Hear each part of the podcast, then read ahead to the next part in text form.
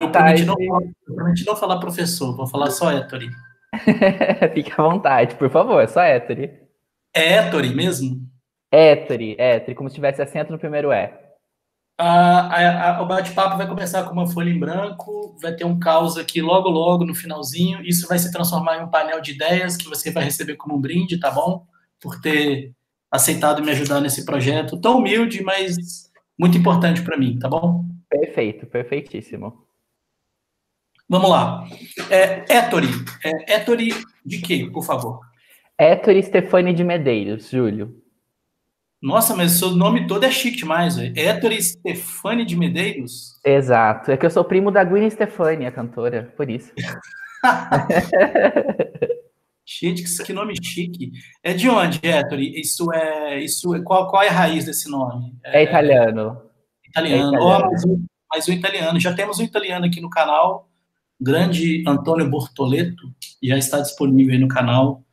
É... Agora vocês têm outro, agora tem outro. Nossa, já são dois italianos aí que estão enchendo o nosso país para vir roubar a, a nossa obra. Italiano é bom, cara, italiano.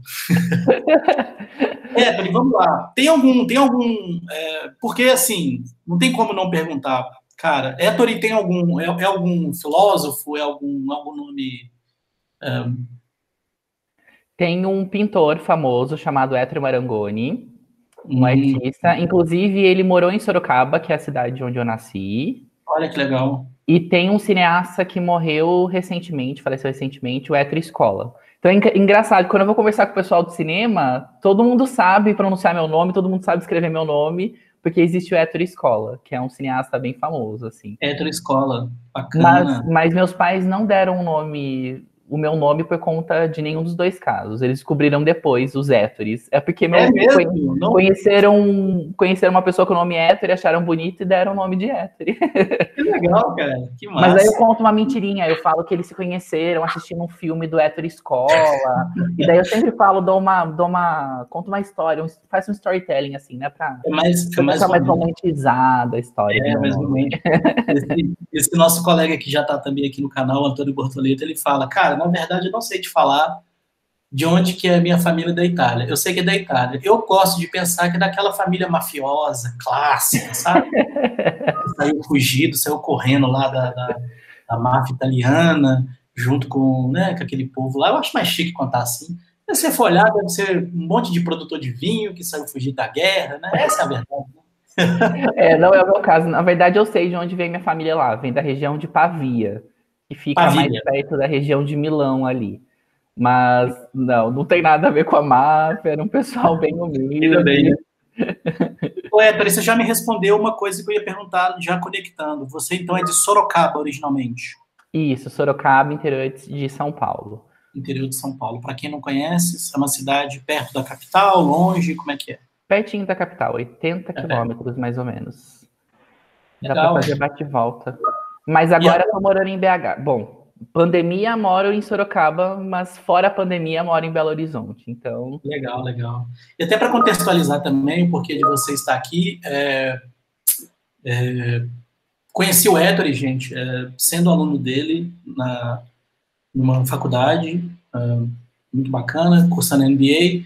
E durante as aulas é, eu fiquei muito interessado em convidá-lo de uma, de uma maneira, né, extra classe, porque de verdade eu gostei da abordagem que ele trouxe, eu gostei da forma que ele conduziu a aula, e é raro a gente ver isso, principalmente em ambientes acadêmicos mais clássicos, assim, então foi esse meu interesse, tá? Então por isso você está aqui hoje.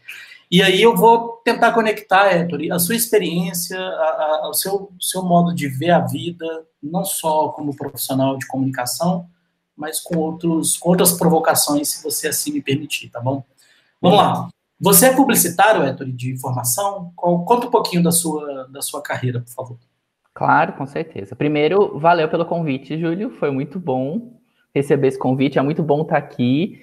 E Júlio está falando, gente, né, que da abordagem diferente lá, mas eu aprendi muito bem com muito muito com o Júlio também. Então, assim, também posso falar do professor Júlio, enquanto eu fui professor do Júlio, viu?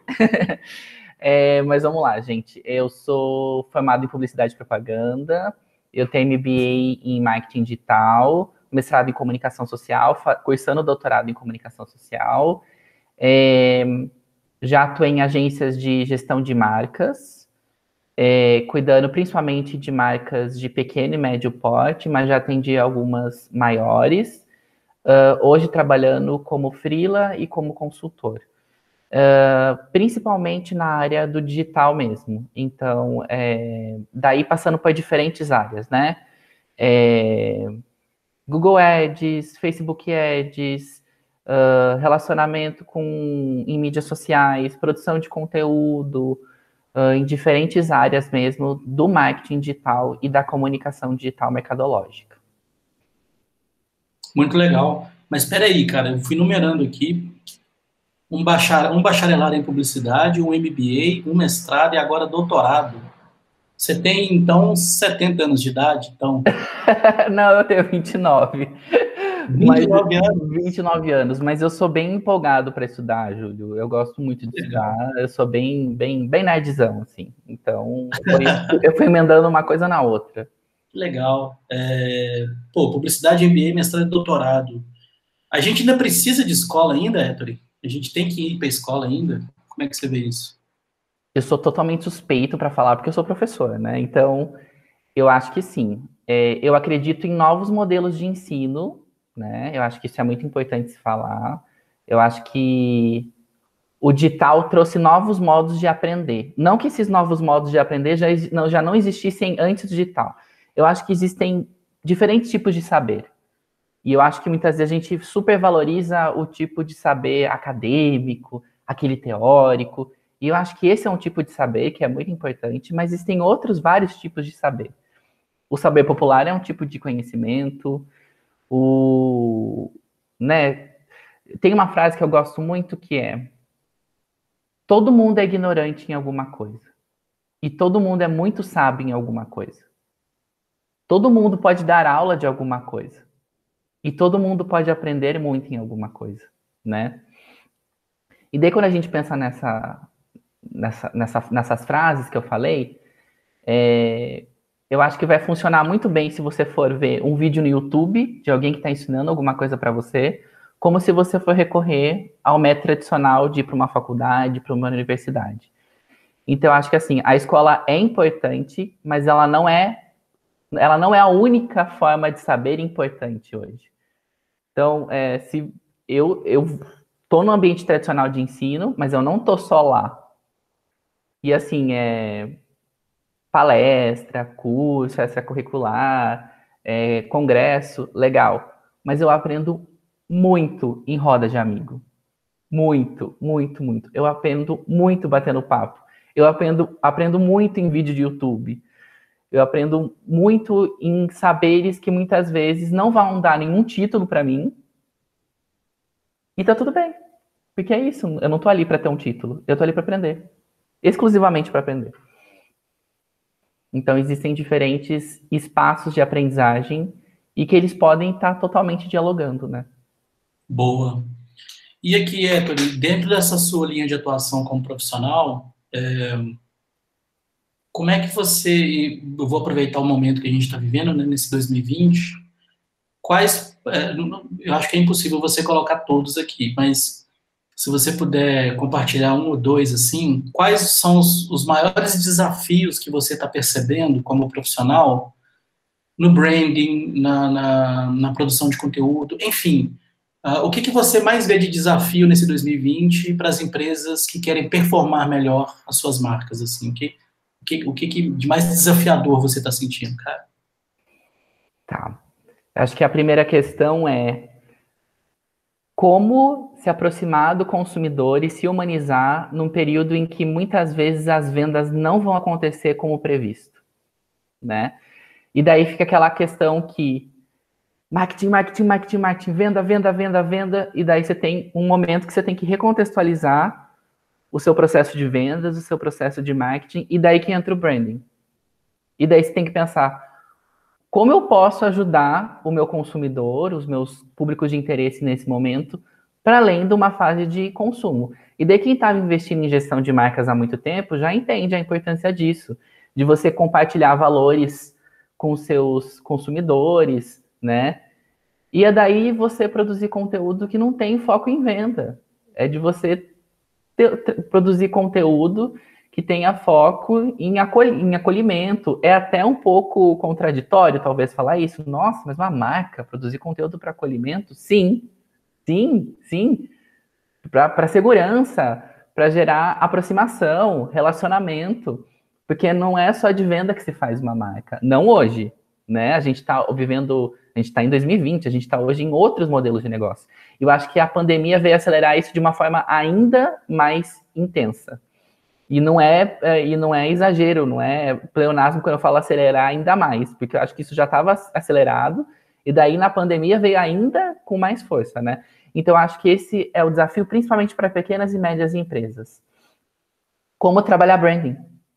Como você não só focar em venda, mas como você tra tra é, trabalhar com uma produção de conteúdo, com relacionamento com, com seus públicos de interesse, que extrapolem o seu produto em si, o seu serviço em si, mas que trabalhem com o universo da sua marca, mais a ver com causas sociais, mais a ver com, com ideais e que façam com que você tenha uma aproximação em nível uh, emocional, em nível é, afetivo e não uh, mais objetivo. Eu acho que esse é o principal desafio. Um baita desafio.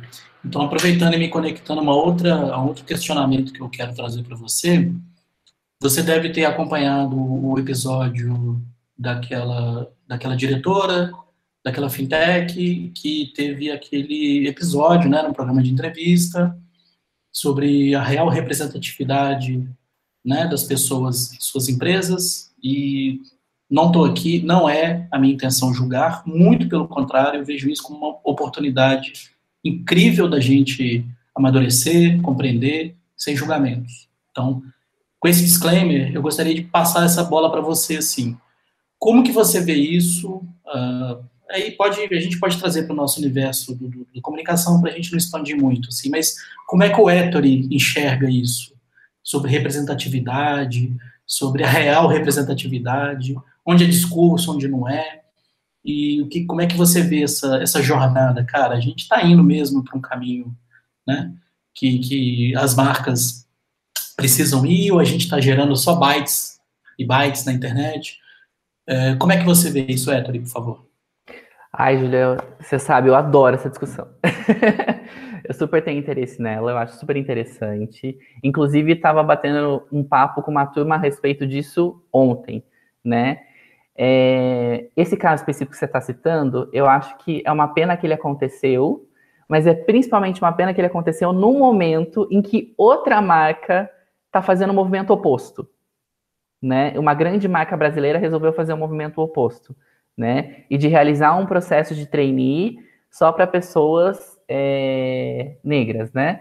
Então, assim, a discussão já estava super acalorada, está super acalorada, e daí a gente vê outra marca, essa marca que você está citando, de fintech, né?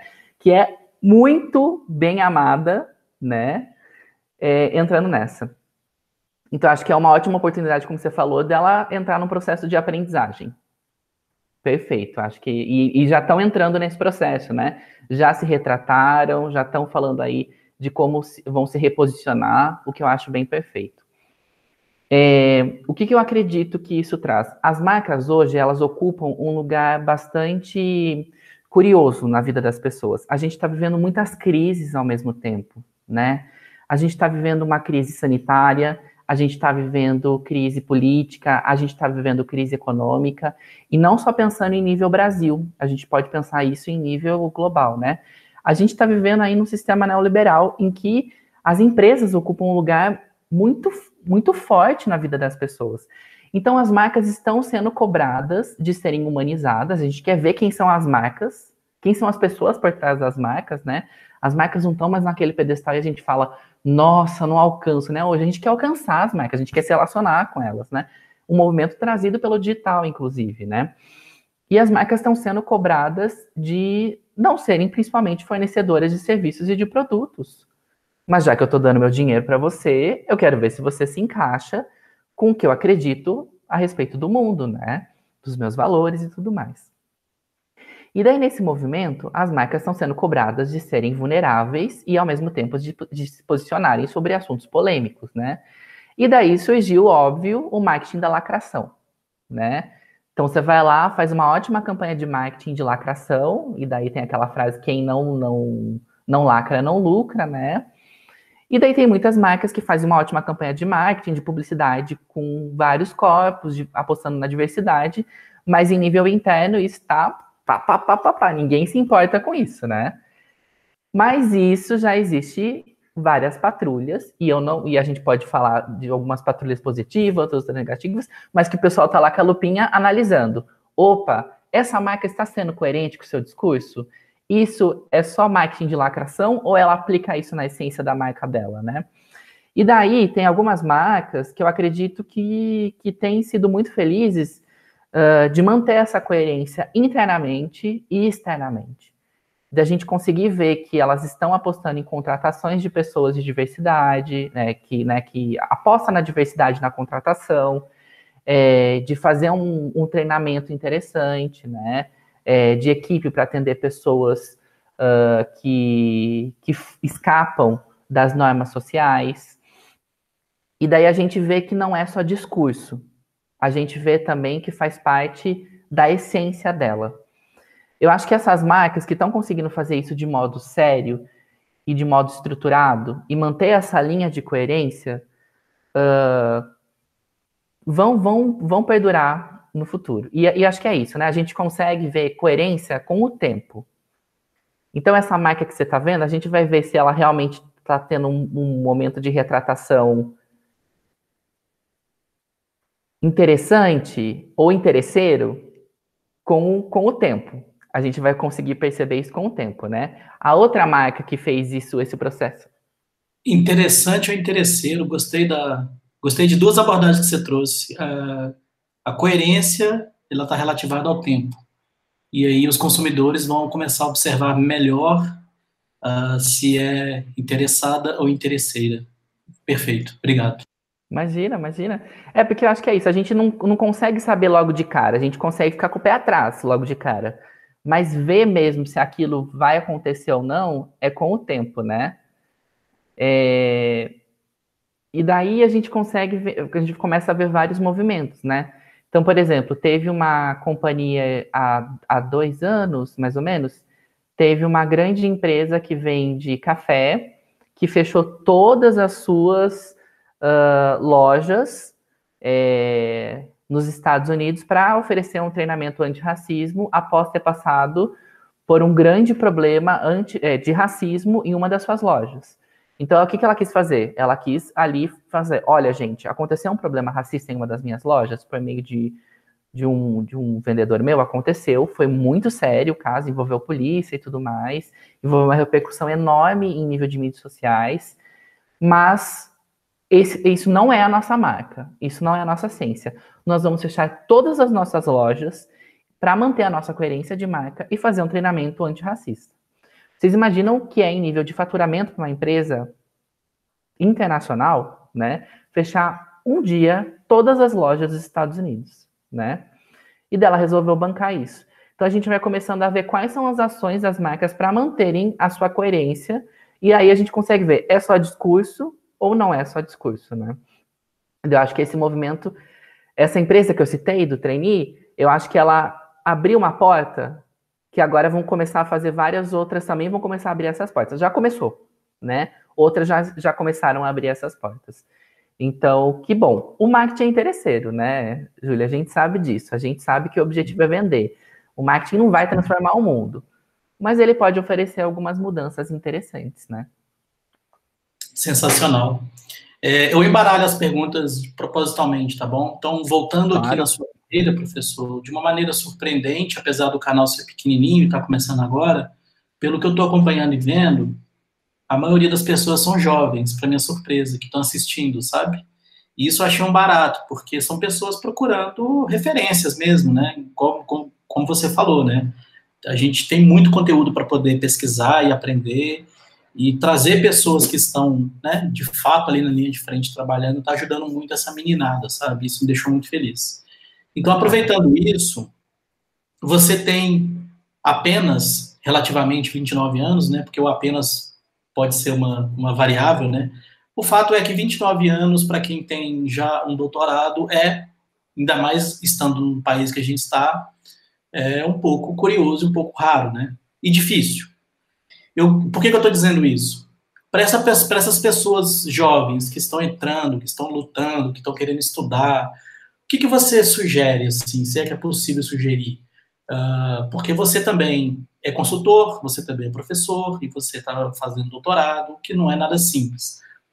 Então, para aquela pessoa que olha e fala assim, ah, não, não vou dar conta, porque eu tenho que trabalhar, tenho... o que, que você sugere, Héctor, assim, para essa meninada que está querendo entrar nessa, nesse ramo aí? Porque uhum. não dá para desvincular uma coisa da outra, né? Se eu só trabalhar, eu não tenho a literatura, e a sua literatura também eu não aplico. E como é que você consegue conciliar tudo isso? Qual, qual, qual, que, é o, qual que é o segredo? Ai, que pergunta difícil, Júlio, mas vamos lá. É, eu acho que assim, bom, primeiro eu não terminei meu doutorado ainda, eu tenho muita coisa ainda para fazer dele, socorro, não sou doutor ainda não. É, tem, tem bastante coisa. É, mas, eu, mas acho que a primeira coisa que eu posso enumerar é eu sou muito privilegiado. Então, assim, é, eu, eu, eu, tenho muita sorte. Então, é, meus pais me bancaram na faculdade, eu não precisei trabalhar na faculdade, eu, eu pude estagiar na faculdade, na minha área. Eu sei que essa não é a realidade de muitas pessoas que podem fazer a faculdade, tem que fazer a faculdade à noite trabalhar fora da área durante o dia. Então, assim, muitas coisas do que eu consegui hoje, e, e assim, com 29 anos, é... não foi por conta só do meu esforço, foi porque eu tenho privilégios. Então, assim, é... acho que essa é a primeira coisa. Então, para, por exemplo, passar no mestrado, doutorado, tem que ter curso de línguas. Eu tive cursos de línguas antes. Então, eu sei que não, não, não, não posso falar que é só esforço meu. Tem esforço meu, mas tem muita coisa de privilégio. E eu não, não e é isso cabe agradecer aos meus pais imensamente por terem oferecido tudo isso a mim, né? Eu acho que o que eu posso falar é um passo de cada vez, Júlio. Um passo de cada vez. É... Eu acho que a gente vai estar lidando no mercado com concorrência desleais, é, essa é uma realidade. O mercado, infelizmente, ele não é equitativo, ele não é igualitário. É, eu acho que ele está caminhando para isso, mas ainda em passos de formiguinha, tem muita coisa a melhorar. Hoje as empresas, como a gente citou, né, estão buscando uma variedade maior de pessoas, uma diversidade maior de pessoas, mas isso é ainda o início, né? Então, é, eu acho que é entenda seus limites, entenda o, o que você consegue fazer, mas dê o seu melhor dentro do que você consegue fazer. É meio clichê isso que eu estou falando, mas eu acho que é mais ou menos isso, né? Eu acho que é, outras dicas que eu posso que eu posso oferecer é esteja ao lado de, de pessoas e empresas que, que te apoiem. Do mesmo modo que falam assim, ah, é, as empresas apontam e falam, ah, esse, esse funcionário não é para mim, esse colaborador não dá para mim, o inverso também se aplica, sabe? Eu acho que as pessoas jovens, acho que achei super bacana que você falou que tem vários jovens agora que estão começando aí, que, que a maioria da, do pessoal que está assistindo o canal são pessoas jovens, é de pensar em novos modelos de negócio, para além daqueles modelos bem tradicionais, sabe? Ah, trabalhar em agência, ou se é da, da do jornalismo, trabalhar em, em jornal né? Tem muita gente aí conseguindo ser o seu próprio, tendo, montando seu próprio negócio, sendo seu influenciador, você sendo influenciador, você sendo, e quando eu digo influenciador, não é aquele tirar, ai, blogueirinho, blogueirinha, não é no sentido pejorativo, não, que eu acho que tem várias pessoas que estão conseguindo uh, dar seus corres fazendo isso bem, sabe? Então, pensar em outros modelos de negócio e, e se valorizar, porque eu acho que cada, de onde você vem, com a sua experiência, você tem muito a oferecer para o lugar onde você está indo. Independentemente da sua formação, independente das leituras que você tem, né? Eu acho que cada um carrega uma bagagem única e eu acho que a gente precisa aprender a valorizar a bagagem que cada um tem, independentemente da instituição onde você vem, do tempo que você tem para fazer leituras ou não. É, eu tenho esse perfil bem, nossa, vou fazer muita coisa ao mesmo tempo, vou ir para o mercado, vou ir para academia, vou dar aula, mas isso sou eu, né? E eu acho que eu dou conta disso porque isso sou eu. Eu acho que eu, desde criança, aprendi a dar conta disso, fui incentivado a isso, mas essa é a minha história, né? E eu acho que cada um tem sua história, cada um tem seu, seu tem seu modo de, de se construir, e, e essas diferenças, quando, quando unidas, é, acho que é isso que traz um, algo bom para uma equipe, sabe? Porque assim, eu acho que seria muito chato que eu fosse se eu fosse trabalhar com várias pessoas parecidas comigo. Eu acho que seria muito chato. Seria muito convergente, todo mundo ia concordar com tudo, mas ia ser muito chato. Verdade. O Héctor, e eu costumo dizer para mim e para pessoas que gostam de, de divergir e convergir, a gente fez muito em sala de aula, né? Eu achei maravilhoso. Eu costumo dizer que a inveja é um veneno caseiro, sabe? E é, e, e eu, sendo fabricante desse, desse veneno, eu conecto a próxima pergunta para você. Assim. Uh, o fato de você ser jovem e ter títulos interessantíssimos e, e uma capacidade uh, muito interessante de leitura de mundo de mercado uh, nos faz, pelo, nos faz não, não quero abrir porque eu estou generalizando, faz o Júlio fabricar esse, esse, esse, esse veneninho caseiro. E por que, que eu estou dizendo isso? Uma, para abrir né, esse sentimento que é tão difícil de lidar, né? E aí, como é que você recebe isso, né? Porque o que, que eu estou dizendo com isso? Você mesmo diz que é privilegiado e, e aproveitar todas essas unidades para estar onde você está e chegar onde você quer chegar. Mas, ao mesmo tempo, você tem uma leitura de mundo e de mercado muito humana. Isso é inegável, né? o que parece não ser um padrão. né? De onde vem isso, Ettore? É, é, é, é, sorte também? Você nasceu assim? Ou, ou não? O que, o que, que te faz ser uma pessoa tão humana, trabalhando num mercado tão frio desse, mesmo tendo, tendo todos esses componentes aí de, de, de oportunidades que você teve? Cara, o que, que você acha disso? Aí vou começar falando da inveja, Júlio, porque eu acho que a inveja ela pode ser a gente taxa a inveja como algo muito negativo, né? E um dia eu estava trabalhando com isso com a minha psicóloga, eu falei assim, ai, eu sou invejoso. Cheguei para ela e falei assim, ai, eu sou invejoso. E eu estava muito triste com isso. Ai, porque tem uma pessoa... Eu sou invejoso. Cheguei, e falei assim, ai, eu sou invejoso. Cheguei para ela, ai, tem uma pessoa, ela é minha amiga. Eu falei para ela. Eu acho ela muito foda, eu admiro ela pra caramba. E daí ela faz tudo isso, e daí eu quero ser como ela. E, e é isso, e eu tenho inveja dela.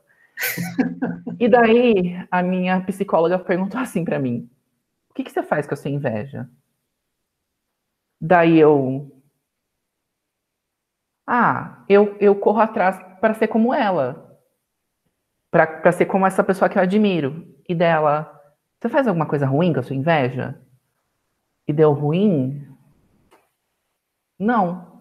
Dela, você menospreza essa pessoa, você trata mal essa pessoa? Deu, não, eu quero essa pessoa próximo de mim, eu quero, ela é minha amiga, tipo, eu, quanto mais eu puder estar perto dela, melhor, tipo, eu quero saber como ela consegue as coisas, eu quero estar próximo dela, é, eu, eu, busco dicas com ela, eu admiro ela, eu, ela é um exemplo para mim.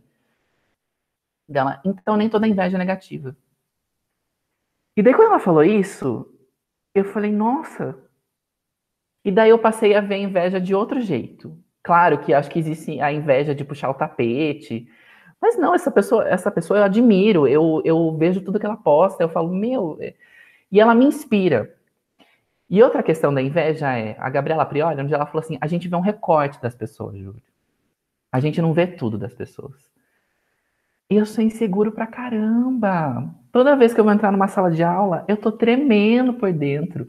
A gente só aprende a parecer seguro. E daí tem uma frase, assim, que, que é ótima, de uma psicóloga, que é fake it until you become it, que é finge até que você se torne aquilo. Que ela é uma professora também, e você vai fingindo, é basicamente assim, quando eu vou entrar em sala de aula, quando eu vou entrar para para defender alguma coisa, eu vou falar assim, meu, eu vou incorporar o hétero que eu ainda não sou, mas que eu vou ser um dia. E eu sou, e naquele momento eu vou ser aquele hétero. Eu não sou, eu sei que eu não sou ainda. Mas aí, de tanto que eu finjo que eu sou aquele hétero, um dia eu vou tornar, eu vou me tornar aquele hétero. Então, acho que passa assim, porque acho que assim, seria muito interessante se as pessoas às vezes vissem as conversas que eu tenho com a minha psicóloga, que é basicamente assim, nossa, eu tô morrendo de medo. Nossa, tem que fazer tal coisa. Nossa, mas eu, mas, mas, eu não tenho conhecimento. Como é que eu vou dar tal aula? E daí, assim, é, e daí a gente sempre vê um recorte das pessoas, né? Aí você chega na sala de aula, assim, frião e, e nariz em pé, né, galera? Não. Era que você pegou ali nervosão, né? Não, pra vocês terem noção, gente, na primeira aula eu, fiz, eu faço sempre a pergunta: quais são as expectativas de vocês, né? E Júlio falou assim: as minhas expectativas com a sua aula são altíssimas. Nossa, na hora, me deu um gelo, me deu um gelo, eu pensei assim, meu Deus, como que eu vou conquistar o coração desse aluno, desse Júlio? E daí Júlio também falou, também sou professor. Eu dei aula na mesma instituição onde você fez MBA. daí eu, e daí na, na hora eu, eu fui dentro, uh, e daí eu só falei assim, claro, Júlio, vamos lá, estamos aqui para isso. Pé na xícara. Mas fui dentro, assim, nervoso, né? Então também tem essa coisa, a gente vê um recorte, né? Mas a parte humana, Júlio, eu acho que uma coisa assim, é, eu faço parte de uma minoria social, né? Eu sou gay e eu já sofri muita homofobia, é, eu estudo homofobia e eu acho que isso me fez desenvolver um olhar sens mais sensível para o mundo, né? É, eu ainda sofro homofobia, então acho que isso me fez ter um olhar, não que uma pessoa que não faça parte de uma minoria social não possa ter um olhar sensível. Eu acho que não, eu acho que pode. Eu acho que deve, inclusive, né? Mas eu acho que desde criança eu entendi o que é. Eu tive vários privilégios. Então, eu tive privilégio pela minha cor, eu tive privilégio pela minha classe social, eu tive privilégio pela minha escolaridade, pelo meu gênero, mas eu não tive privilégio pela minha orientação sexual. E é, eu acho que eu consegui, ao menos um pouco, e, assim, óbvio que tem vários homens gays que são muito escrotos, que são muito sem noção, que, que é isso, né? Que, que não vão sair do lugar de privilégio por serem homens, brancos e tudo mais.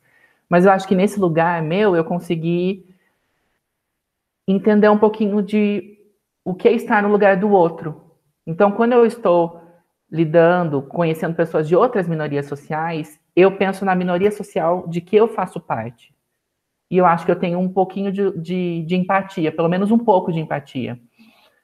Então, talvez eu acho que esse meu lado humano tenha vindo disso, né? Eu também tenho a agradecer muito a minha irmã, que é, minha irmã ela é 10 anos mais velha que eu. Quando eu estava assim, me entendendo um pouquinho, começando a sofrer homofobia, ela estava na faculdade cursando jornalismo, com um olhar muito de humanas, e ela me explicava muita coisa que eu falava, nossa, o mundo é diverso, o mundo é diferente. E eu aprendi ali que ser diferente estava tudo bem. E eu acho que eu cresci com, com esse exemplo dela, tendo vários amigos que eram diferentes. Então eu lembro dela chegando e falando vários, nossa, tenho um amigo com tal, tal, tal perfil. E eu que vivia, que não tinha, a gente não tinha ainda, né, pessoa, é, uma representatividade muito grande nas mídias, né? Eu, entendi, eu tinha representatividade, às vezes, nos amigos dela. E daí eu via que tudo bem as pessoas serem diferentes, né? Então, acho que esse olhar me permitiu uh, ter um, uma visão um pouco mais humana sobre o mundo, né? E daí, na faculdade, a gente faz comunicação, daí a gente também tem isso. No mestrado, daí na, já na faculdade eu estudei é, homofobia, no mestrado também, agora no doutorado também. E agora no doutorado eu estou me aproximando de outras minorias sociais, estudando outras minorias sociais. Então também eu, isso me permitiu desenvolver um olhar um pouco mais mais empático e atento aquilo que, que eu não vivo, mas que eu posso imaginar, ao menos que um pouquinho, o que é viver. Entendi. É, isso me conecta até uma, um debate que a gente teve em sala de aula, e aquele dia eu saí de lá com muito aprendizado, e totalmente conectado ao conteúdo do marketing, uma coisa que eu gostava das aulas suas era isso, assim, a gente divergia, mas sem perder o foco do, do tema, né? E aí eu gostaria até de compartilhar isso, porque eu falei, cara, é aprendizado demais, assim. A gente estava falando sobre minorias e homossexuais, negros, e aí eu trouxe dois exemplos na sala, não sei se você lembra. Eu falei, ah, gente, mas olha só, na década de 90, claro, em tom de provocação, né? É, é, na, na, década de 90, a gente tinha a Vera Verão, tinha o Sebastian, né? Na CIA, maravilhoso Sebastian e tal. E, também tinha o Silvio Santos com aqueles programas dele do travesti, né, do transformista e tal.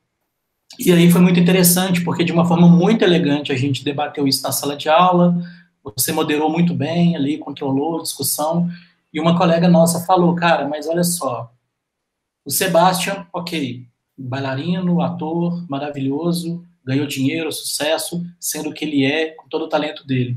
A parte do Silvio Santos eu discordo, porque ele trazia a, coisa como alegoria, para as pessoas rirem daquilo. Aquilo, cara, é sensacional, porque é isso, né? Eu sou de uma geração que saiu do 80 e navegou no 90, 2000, e quando você percebe que, na verdade, a gente ria da pessoa, né? Não ria com a pessoa, é muito diferente, né? Então, é, gostaria de deixar isso bem registrado, porque eu não tenho o menor problema de ouvir e falar, cara, sensacional. É isso, Júlio. É, é, vamos entender que uma coisa é você colocar aquilo como uma alegoria, né? E outra como um, um, um profissional. Ninguém ria do Sebastião, né? Ninguém ria dele. Muito pelo contrário. Ele não tinha mais agenda para entrevista, para né? Para seminários e tal. Já o ponto do Silvio Santos e outros programas trazia aquilo como apontar o dedo e rir, né? Eu estou contando essa historinha, gostaria de deixar isso registrado para emendar outra pergunta, assim. Você está vendo, você tem um olhar positivo sobre isso, Héctor? Assim, a gente está aprendendo, a gente está deixando de rir dessas pessoas e respeitá-las, ou não? Você acha que a gente ainda tem hum, coisas para resolver ainda? Como é que você vê isso, cara? Eu acredito que a gente está avançando, Júlio. É, eu acredito que, inclusive, o marketing a publicidade têm um papel importante nisso. Não é um papel decisivo, não é o papel mais importante. Eu acho que o marketing pega carona nessa na, na cauda desse cometa, né? Não é transformador, mas assim aproveita do que está sendo debatido e pega carona. Então, esse é mais é, tem mais importância do movimento uh, dos movimentos sociais que estão trazendo isso com muita força. É, então, sim, eu acho, e eu acho que o digital também trouxe muito isso. Antes a gente via muito a mídia tradicional colocando é, de forma muito tímida. O digital trouxe, de repente a gente vê, nossa, tem a pessoa lá do interior do, do, de uma cidade lá do norte, de um estado do norte, fazendo uma performance caseira, colocando nas mídias sociais e viralizando, de repente tá na, na Eliana, tá na Xuxa, tá no Rodrigo Faro, né? De repente de, de, uma travesti, de um homem gay, um adolescente, fazendo ali essa performance, e daí inverte um pouco essa lógica. Não, eu não estou mais rindo daquela pessoa. Eu estou admirando-a. E isso oferece subsídio para que outras pessoas, também nos interiores ou também nas capitais, falem: eu não estou só. Eu não estou sozinha, eu não estou sozinho. Existem outras pessoas que também se expressam da mesma modo que eu, da, do mesmo modo que eu me expresso ou como eu gostaria de me expressar. Então, acho que o digital abriu esse espaço muito significativo, né? Por meio do YouTube, principalmente, do Facebook, né? Do Instagram. É... Mas ainda a gente tem muito, muito, e quando eu digo muito, é muito mesmo, a melhorar.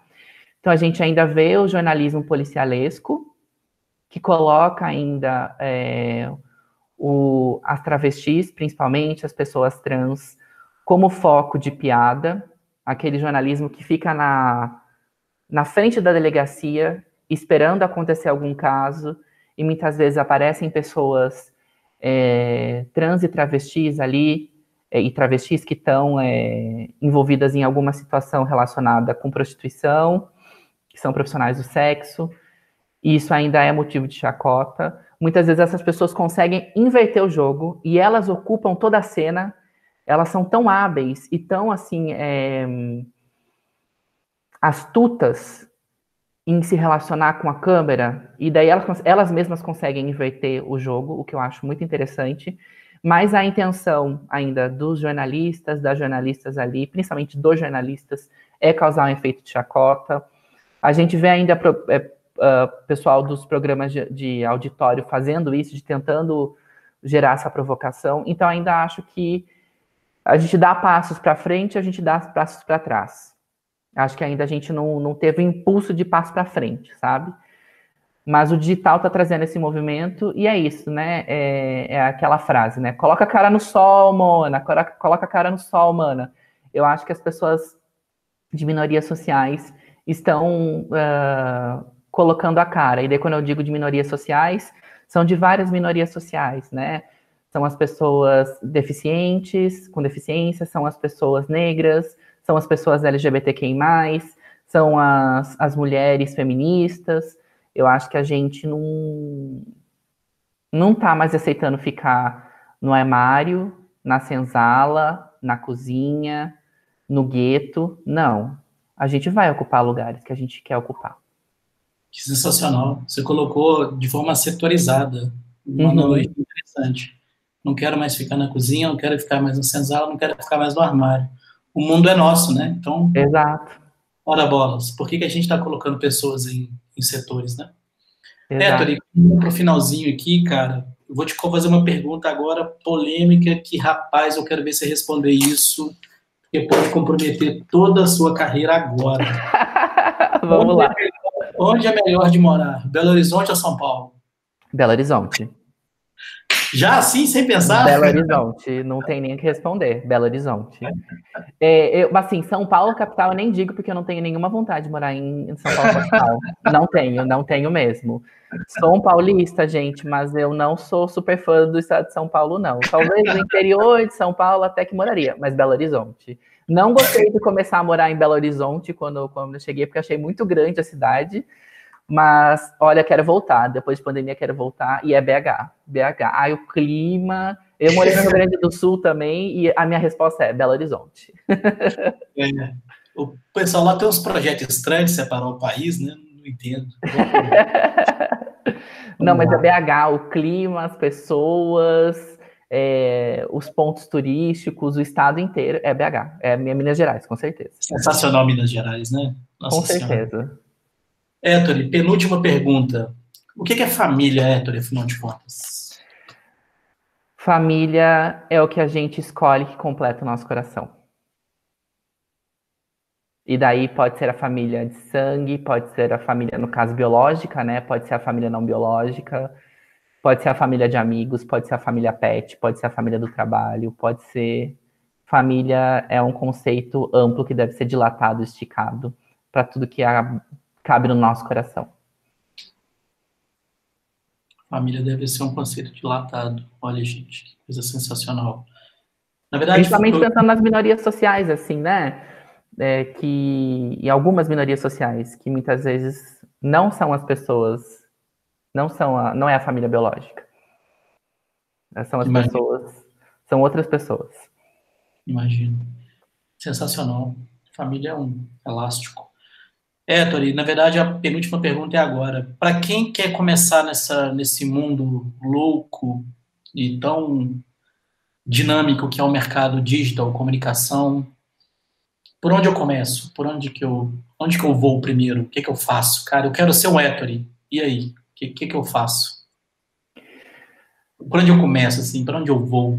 Ah, o, que eu, o que eu falaria é, não seja o Ettore, seja você.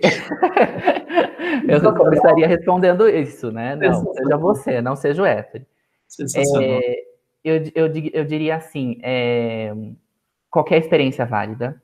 Então, é, dentro do digital e fora do digital, a gente tem a, a, aquela mania assim, nossa, eu preciso entender de marketing, eu preciso entender de marketing digital, de comunicação digital, deixa eu fazer todos os cursos do meio. Experiência fora do meio é extremamente essencial para você exercitar a sua, a sua criatividade e você entender do mercado como um todo ir ao cinema, ir a show, conversar com pessoa que não tem nada a ver com você, faça isso.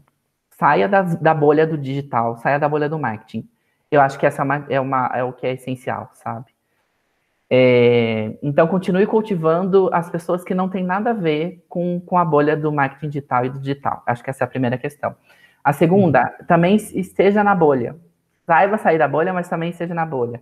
Faça vários cursos, cursos gratuitos. Então, a gente tem cursos gratuitos aí uh, de várias áreas, né? A gente tem aí a Rock Content, a Resultados Digitais, HubSpot, é, tem alguns cursos mais baratos da Udemy. Uh, dá para fazer esses cursos para a gente entender mais ou menos como é que funciona. Uh, veja conteúdos disponíveis no YouTube. Siga as pessoas que você curte no, no Instagram, no Facebook, no YouTube. Siga os influenciadores digitais, aqueles que têm a ver com marketing digital, aqueles que não têm a ver com marketing digital. Se eu puder recomendar hoje um podcast, é, deixa eu pegar o nome dele, que eu sempre confundo o nome dele. Mas um podcast que eu amo, que eu amo, amo, amo. Ele é focado em publicidade, gente, mas dá para a gente pensar em comunicação de um modo bem geral, em marketing de um modo bem geral, tá? Uhum. Publicidade não é só isso aí, tá? O nome do podcast? É. Desculpa, propaganda não é só isso aí. Propaganda tá? não é isso aí. É do Lucas é, Schutz, lá do, do Rio Grande do Sul. Ele é fantástico, uhum. podcast, recomendo. É, pessoas para seguir, que daí tem um olhar um pouco mais técnico, né, sobre, sobre o meio.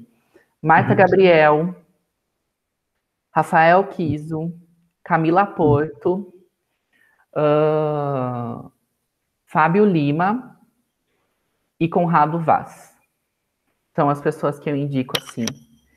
É, tem um pessoal também da, de que tem uma questão mais racial do mercado, que é indique uma preta, que também indique. é legal. É podcast. É. Eu acho que é um Instagram, eu não sei se, se elas têm uma podcast. Eu conheço pelo Instagram. Boa. Acho que são, são essas as indicações que eu faço, assim. Que bom, que bom. Pense dentro do mercado, mas sempre pense fora dele também. Sensacional. É, Tori, olha só como é que ficou o moral do caos. Adoro! Não tem, não tem ordem, não tem lógica, mas isso vai virar depois um painel muito bonito com as suas ideias desenhadas, muito chique mesmo, fica um trabalho muito legal. Você ah, vai receber um brinde de agradecimento a ter é, doado esse, esse tempo para a gente aqui, que é tão caro hoje em dia, né, o tempo das pessoas, então é uma forma de agradecer a quem está me ajudando. E a pergunta que é necessária para poder compilar a, a, o mosaico, cara. Qual é o seu elemento raiz, Héctor? Pergunta difícil. Essa é a mais difícil de todas, Júlio. Meu elemento raiz.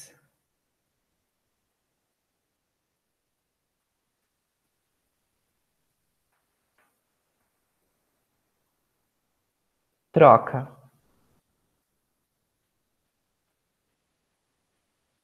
troca. Eu acho que é troca.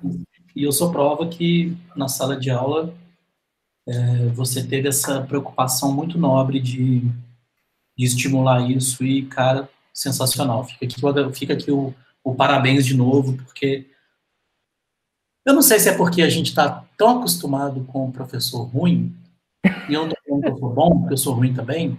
É nada, até parece. Quando a gente vê um, não, não, não é assim, não é, não é, falando de genialidade nem nada disso, mas essa preocupação da troca, isso eu acho fundamental. Você falou de novos meios de educação, é um desafio e tanto nas nossas mãos, e para mim um dos componentes mais essenciais para a nova forma de ensinar é a troca. Tanto é que tem escolas remodelando salas de aula, né?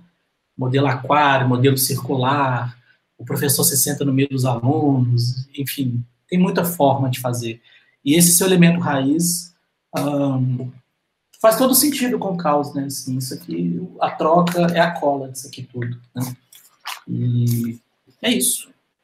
Muito obrigado, Ettore. Mas qual que é o seu elemento raiz? Eu fiquei curioso, Júlio. Não posso falar, faz parte do projeto. Ah, sacana. Para deixar tudo.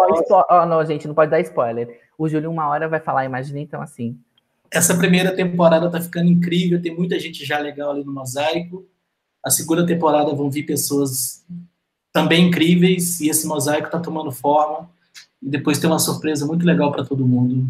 Arrasou. Como é que as pessoas se conectam e, e como é que sai uma, um elemento disso tudo. É, é, essa é a ideia, esse é o conceito, sabe? E tá ficando sensacional, cara. É isso, Héctor. Falei demais, desculpa ter tomado seu imagina, tempo. Imagina. Muito obrigado. não, a gente trocou nesse tempo, arrasou. Toma muito cuidado aí para você não tropeçar e fazer um pós-doc já amanhã, porque segura essa onda, cara. Para de estudar um pouco, vai, vai, vai passear, vai. Eu preciso, eu preciso, eu preciso mesmo. Dá uma, uma relaxada mais tá parecida. Tá obrigado, Éter. Obrigado verdade. você, Júlio. Muito obrigado pela troca. Conte sempre comigo. Vamos juntos sempre. Muito obrigado e parabéns pelo projeto, que obrigado. vai longe e que merece alto reconhecimento. Isso é troca também. Você falou, ó, isso é uma troca. O que você está propondo aqui são várias trocas. Muito obrigado. Conte comigo. Valeu, Edson. Fica com Deus, cara. Tchau, tchau. Você também. Tchau, tchau, gente. Até mais. Tchau.